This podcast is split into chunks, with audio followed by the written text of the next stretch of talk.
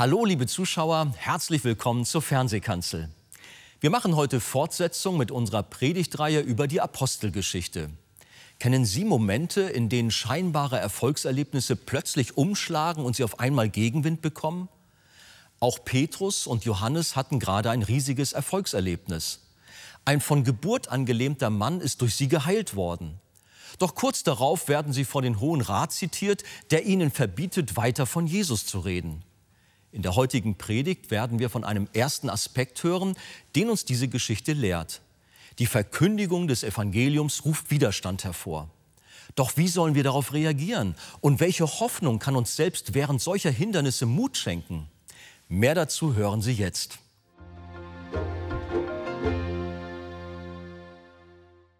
Ich lade euch ein, aufzustehen und wir machen Fortsetzung in der Apostelgeschichte. Wir lesen Kapitel 4 ab Vers 1. Während sie aber zum Volk redeten, kamen die Priester und der Hauptmann des Tempels und die Sadduzäer auf sie zu. Sie waren aufgebracht darüber, dass sie das Volk lehrten und in Jesus die Auferstehung aus den Toten verkündigten. Und sie legten Hand an sie und brachten sie ins Gefängnis bis zum folgenden Morgen, denn es war schon Abend. Aber viele von denen, die das Wort gehört hatten, wurden gläubig. Und die Zahl der Männer stieg auf etwa 5000. Und sie stellten sie in ihre Mitte und fragten sie, durch welche Kraft oder in welchem Namen habt ihr das getan? Da sprach Petrus vom Heiligen Geist erfüllt zu ihnen ihr Obersten des Volkes und ihr Ältesten von Israel, wenn wir heute wegen der Wohltat an einem kranken Menschen verhört werden, durch wen er geheilt worden ist, so sei euch allen und dem ganzen Volk Israel bekannt gemacht, dass durch den Namen Jesu Christi, des Nazareners, den ihr gekreuzigt habt, den Gott auferweckt hat aus den Toten, dass dieser durch ihn gesund vor euch steht. Das ist der Stein, der von euch, den Bauleuten, verworfen wurde, der zum Eckstein geworden ist. Und es ist in keinem anderen das Heil, denn es ist kein anderer Name unter dem Himmel den Menschen gegeben, in dem wir gerettet werden sollen. Da befahlen sie ihnen, aus dem Hohen Rat hinauszugehen und beratschlagten miteinander und sprachen, was sollen wir mit diesen Menschen tun? Denn dass ein offenkundiges Zeichen durch sie geschehen ist, das ist allen Bewohnern von Jerusalem bekannt und wir können es nicht leugnen. Aber damit es sich nicht weiter unter dem Volk verbreitet, wollen wir ihnen ernstlich drohen, damit sie künftig zu keinem Menschen mehr in diesem Namen reden. Und sie ließen sie rufen und geboten ihnen überhaupt nicht mehr in dem Namen Jesus zu reden noch zu lehren. Aber Petrus und Johannes antworteten ihnen und sprachen, entscheidet ihr selbst, ob es vor Gott recht ist, euch mehr zu gehorchen als Gott. Denn es ist uns unmöglich, nicht von dem zu reden, was wir gesehen und gehört haben. Amen. Nehmt Platz.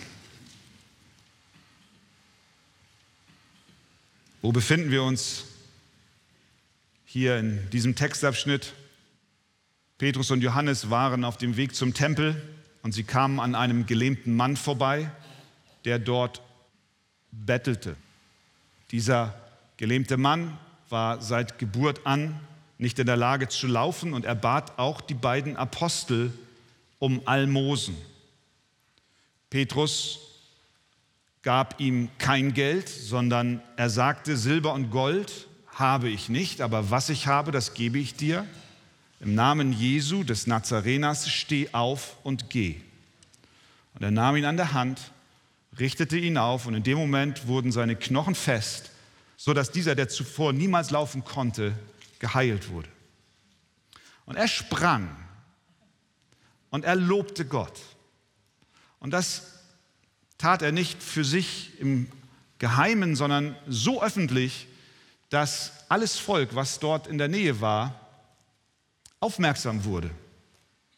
Und dieser Gelähmte, dieser geheilte Gelähmte hielt sich dann auch an Petrus und Johannes und er folgte ihnen und sprang und lobte Gott. Und Menschen liefen zusammen. Zu Hunderten, zu Tausenden wohl, weil sie den kannten, der dort gesund wurde. Und Petrus ergriff dann das Wort und er predigte. Er erklärte den Menschen, was hier vor sich geht. Und er predigte ihnen Jesus Christus. Und er sagte ihnen, dass es der ist, den sie abgelehnt haben. Und er rief sie auf, Buße zu tun, umzukehren, zu glauben und Gott zu vertrauen in Jesus Christus, dass dieser für sie ihre Schuld bezahlt hat. Es war eine ähnliche Predigt wie zu Pfingsten. Im Kern und Zentrum dieser Ansprache vor den vielen Hunderten bis Tausenden Menschen war Jesus Christus. Und diese Botschaft verbreitete sich. Die Priester und die Oberen, die Elite der Gesellschaft bekamen das mit und fingen an, um ihre Macht zu fürchten. Und so griffen sie ein. Hier in Kapitel 4 der Apostelgeschichte beginnt ein neuer Abschnitt in der Geschichte der Gemeinde. Sie war erst wenige Wochen alt. Die Christen waren, wir könnten sagen, noch Babys im Glauben, jung bekehrt. Und schon bekam sie erheblichen Druck. Wir sehen in diesem Textabschnitt zwei Dinge. Erstens Widerstand und zweitens Hilfe und Hoffnung. Widerstand. Die Verkündigung des Evangeliums ruft stets Widerstand hervor.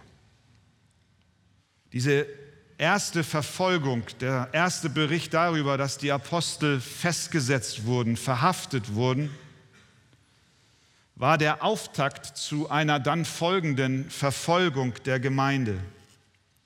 In Kapitel 7 erreicht diese Verfolgung einen vorläufigen Höhepunkt, wo wir dann lesen, dass Stephanus, einer der Leiter der Jerusalemer Gemeinde, aufgrund seines Bekenntnisses zu Jesus Christus gesteinigt wurde. Als Folge dieser Steinigung wurden die Christen in Jerusalem zerstreut und sie wurden verfolgt. Aber auch in der nachbiblischen Zeit ging die Verfolgung von Christen weiter. Kaiser Nero ließ die Gläubigen buchstäblich in Wachs tunken und zündete sie als Fackeln in den Straßen Roms an. Andere Herrscher trieben die Christen in Arenen und ließen sie von wilden Tieren fressen. Durch die Geschichte hindurch ist die Geschichte der Gemeinde Jesu eine Geschichte von Verfolgung. Die Hugenotten, die Puritaner, viele Gläubige wurden aufgrund ihres Bekenntnisses zu Jesus Christus gequält, gefoltert, umgebracht. Und dies geschieht bis zum heutigen Tag, überall auf der Welt. Gerade jetzt, in diesem Moment, werden Christen aufgrund ihres Glaubens an Jesus Christus verfolgt. Warum ist das so? Weil Satan, der Fürst dieser Welt, hinter denen her ist, die sich zu Jesus bekennen. Der Reformator Johannes Calvin hat schon vor 450 Jahren dies geschrieben.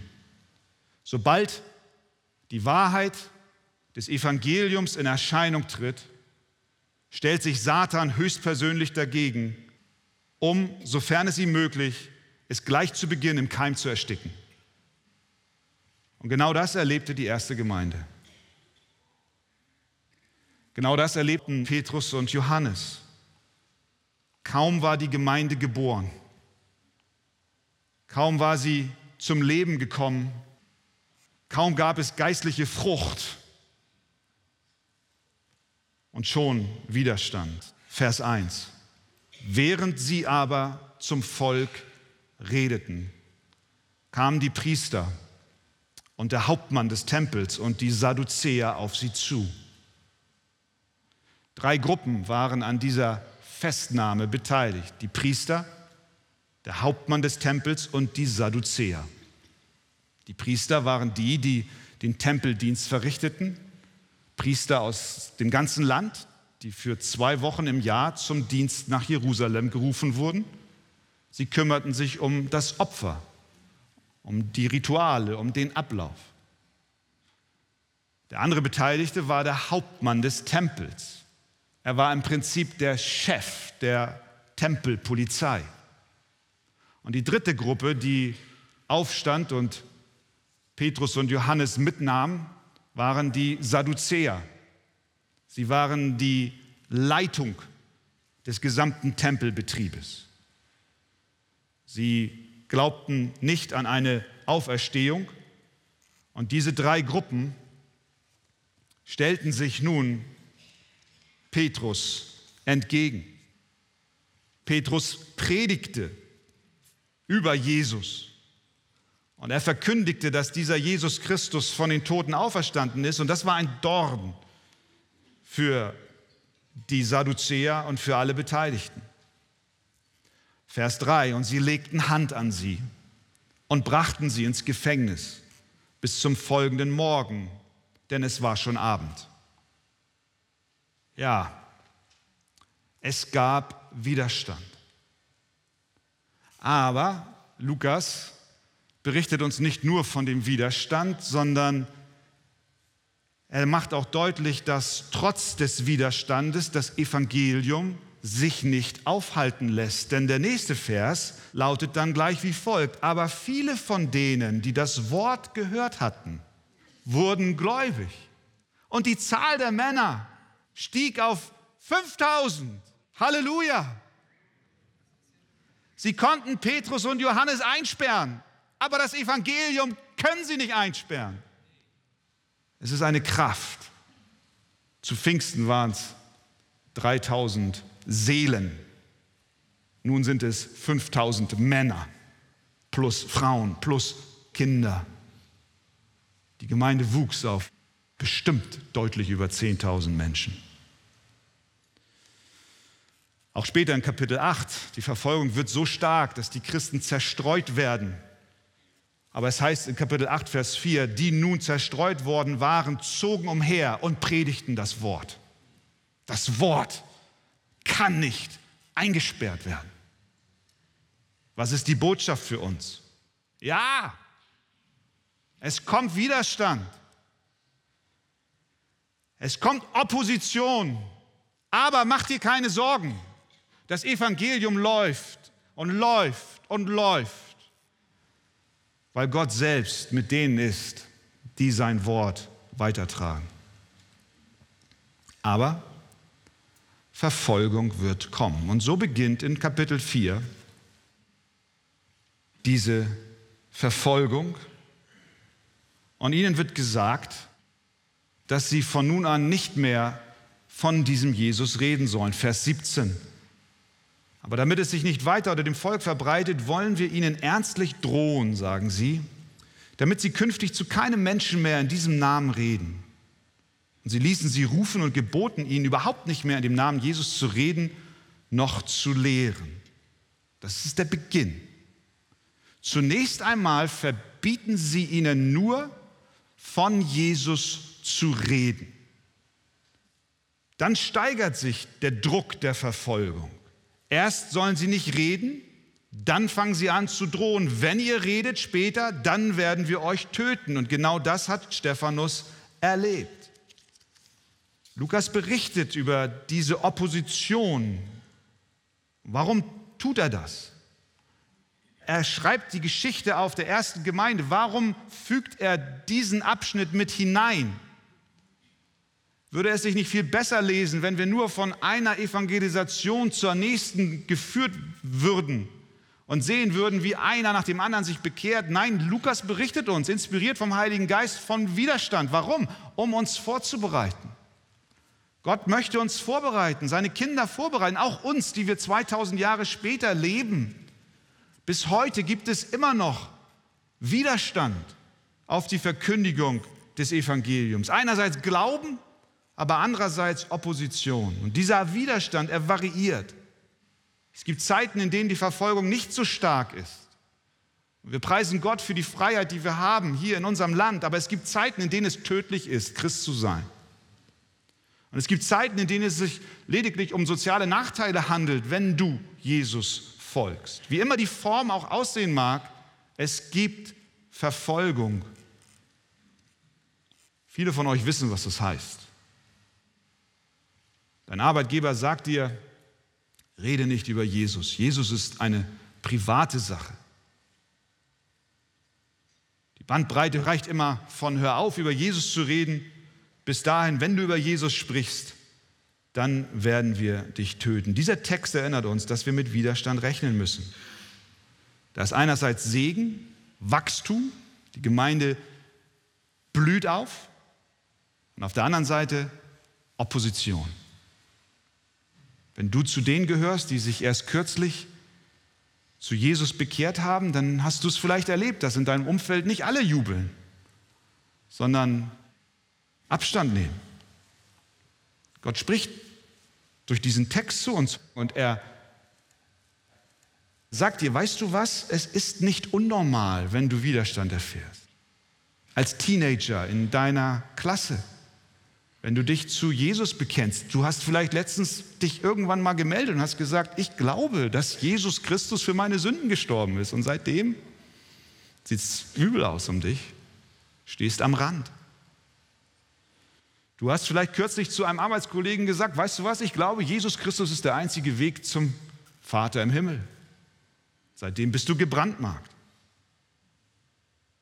Lukas sagt zu uns allen, Gott sagt zu uns allen, seid nicht überrascht. Wo Segen ist, ist auch immer Widerstand. Wo Segen ist, werden auch Schwierigkeiten kommen. Warum ist es so? Weil Jesus selber es uns gesagt hat. Er hat Folgendes gesagt, siehe, ich sende euch wie Schafe mitten unter die Wölfe. Das ist ein angstmachendes Bild. Ein Schaf unter die Wölfe. Das ist keine friedevolle Situation. Eigentlich möchte man nicht so gerne ein Schaf mitten unter Wölfen sein. Aber das ist, was die Apostel hier erlebt haben. Also, seien wir nicht überrascht, wenn Verfolgung kommt. Aber wie sollen wir reagieren? Sollten wir die Verkündigung des Evangeliums einstellen? Sollten wir lieber den Mund halten. Das ist nicht die Botschaft dieses Textes. Ganz im Gegenteil. Auch wenn es schwer wird, auch wenn die Autoritäten genau das wollen, dass wir schweigen, lesen wir hier, dass sie nicht geschwiegen haben. Vers 18. Und sie ließen sie rufen und geboten ihnen, überhaupt nicht mehr in dem Namen Jesus zu reden noch zu lehren. Mit anderen Worten, sie riefen sie rein und sagten, meine Herren, Ihr wollt doch auch ein bequemes Leben haben, ihr wollt doch auch keinen Ärger haben. Also am besten ist, ihr haltet euren Mund und ihr sagt nichts mehr von diesem Jesus und schweigt über ihn. Wir sehen hier, sie haben kein Problem damit, dass sie Christen sind. Sie sagen nicht, sie müssen ihre neue Religion ablegen, sondern sie sagen, sie sollen aufhören, von Jesus zu reden. Ist das nicht, was wir in diesen Tagen auch erleben? Es ist eine gewisse Toleranz da. Ja, natürlich. Du kannst glauben, was du willst. Du kannst für dich für richtig erachten, was du möchtest. Aber bitte, sage nicht, Jesus ist der einzige Weg. Dann gibt es Ärger. Wie reagieren wir?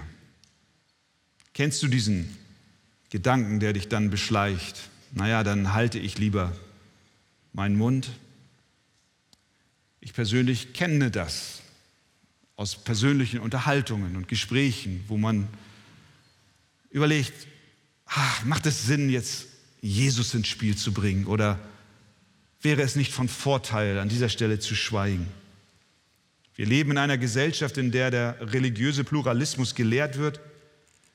Egal welchen Weg du einschlägst, er wird zu demselben Gott führen, wird uns gesagt. Wir gehen alle in dieselbe Richtung, nur jeder nimmt einen anderen Weg.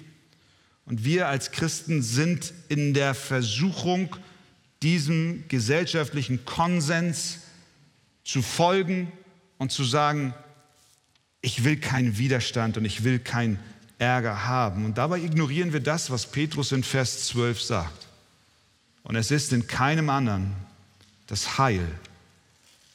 Denn es ist kein anderer Name unter dem Himmel den Menschen gegeben, in dem wir gerettet werden sollen. Es gibt keinen anderen Namen. Es gibt keine Rettung außerhalb von Jesus Christus. Wir sind versucht, vielleicht du auch, dass du sagst, ah, mit dieser Botschaft, da ecke ich an. Also schweige ich lieber. Aber wie reagieren Petrus und Johannes? Vers 20. Sie sagen, es ist uns unmöglich, nicht von dem zu reden, was wir gesehen und gehört haben. Hoher Rat, Elite der Gesellschaft, Priester, Sadduzäer, Hauptmann der Tempelpolizei, 71 Menschen, Intellektuelle der damaligen Zeit. Es ist uns nicht möglich. Wir müssen reden. Warum? Weil wir etwas gesehen haben. Weil Jesus Christus wirklich lebt. Wir haben gesehen, wie er gekreuzigt wurde. Wir haben gesehen, wie er in das Grab gelegt wurde. Und wir haben gesehen, wie dieser Tote aus dem Grab auferstanden ist und uns begegnet ist. Wir müssen reden, weil das, was wir sagen, die Wahrheit ist. Und sie erinnerten sich daran, wie Jesus ihnen erschienen ist im Auferstehungsleib, als sie sich vor Angst eingeschlossen haben und plötzlich kam der Auferstandene mitten in sie hinein in ihren Kreis, wo sie sich versammelt haben. Und sie dachten, oh, das ist ein Geist. Und Jesus sagt, fürchtet euch nicht, ich bin's. Habt ihr was zu essen? Und er aß vor ihnen Fisch als Zeichen dafür, dass er der Auferstanden ist, kein Geist, sondern einer, der ist. Die Kultur sagt uns, wir sollen schweigen. Die Gesellschaft ruft uns zu, halte den Mund. Und man sagt, es sei unhöflich, darüber zu sprechen, wer Jesus ist. Man sagt, Menschen würden sich beleidigt fühlen und wir wissen, es kann auch schlecht für uns ausgehen. Aber wir können nicht aufhören, davon zu sprechen, weil wir Christus erlebt haben. Weil wir erlebt haben, dass er für uns und unsere Sünden gekommen ist. Weil er deine Sünden weggenommen hat. Weil er dein Gewissen erleichtert hat, weil er dein Retter ist, weil er dein Erlöser ist, weil du genau wie die Apostel erlebt hast, Christus ist nicht tot, weil er dein Leben verändert hat, weil er deine Ehe geheilt hat, weil er dir geholfen hat bis zum heutigen Tag, weil er dein Ein und alles ist, weil er mit dir ist, weil er Immanuel ist, weil dein Leben plötzlich Sinn macht. Ich kann nicht schweigen. Du kannst nicht schweigen. Was sagt Gott zu uns? Höre nicht auf, Christus zu verkündigen. Warum? Weil Jesus lebt und weil er auferstanden ist.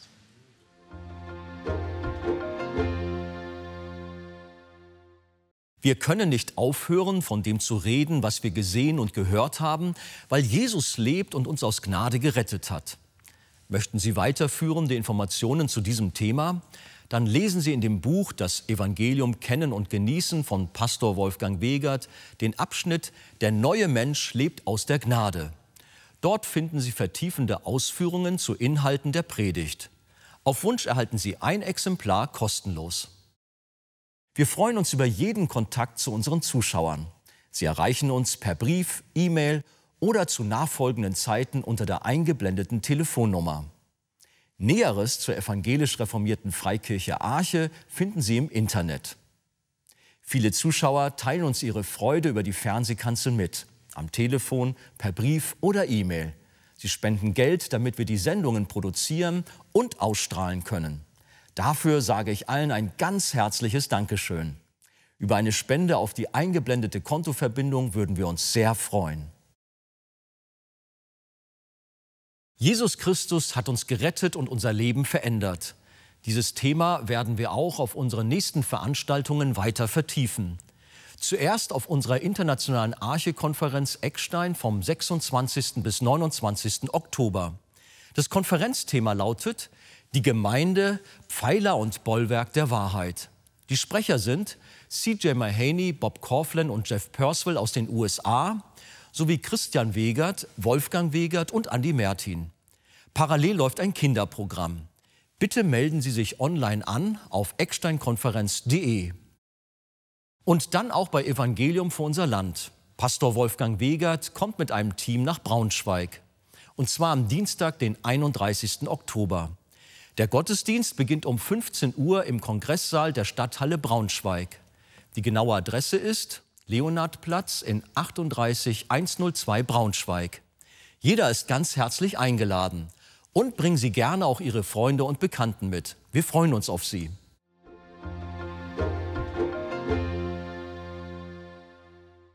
Liebe Zuschauer, wie Sie wissen, ist die Arche weltweit auf verschiedenen Missionsfeldern tätig und hilft Menschen in Not nachhaltig und effektiv. Besonders auch Kindern, die unter Armut, Krankheit, Bildungsmangel und Obdachlosigkeit leiden. Helfen auch Sie mit, diesen Kindern zu Weihnachten eine große Freude zu machen und unterstützen Sie unsere Aktion Hoffnung für Kinder. Einen Einblick in diese Arbeit gibt Ihnen der folgende Kurzfilm. Mit Ihrer Spende machen Sie diese wichtige Hilfe möglich. Wir sagen Ihnen herzlichen Dank.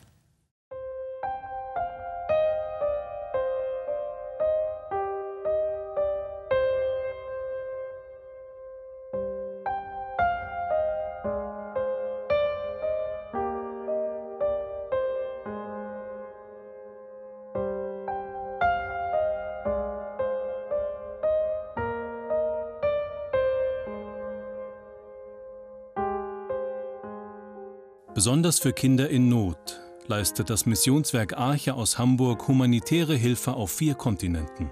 In Brasilien, Indien, Myanmar, Afrika, in der Ukraine und in Russland werden Suppenküchen sowie verschiedene Projekte für Waisen- und Straßenkinder unterstützt. Bedürftige und kinderreiche Familien werden mit Lebensmitteln versorgt. An Weihnachten sollen wieder viele sonst traurige Kinderaugen strahlen. Mit der Aktion Hoffnung für Kinder werden von der Arche Tausende von Weihnachtspaketen mit Grundnahrungsmitteln, Süßigkeiten, Hygieneartikeln und Spielzeug vor Ort verteilt. Daher kommt die Hilfe genau dort an, wo sie am nötigsten gebraucht wird.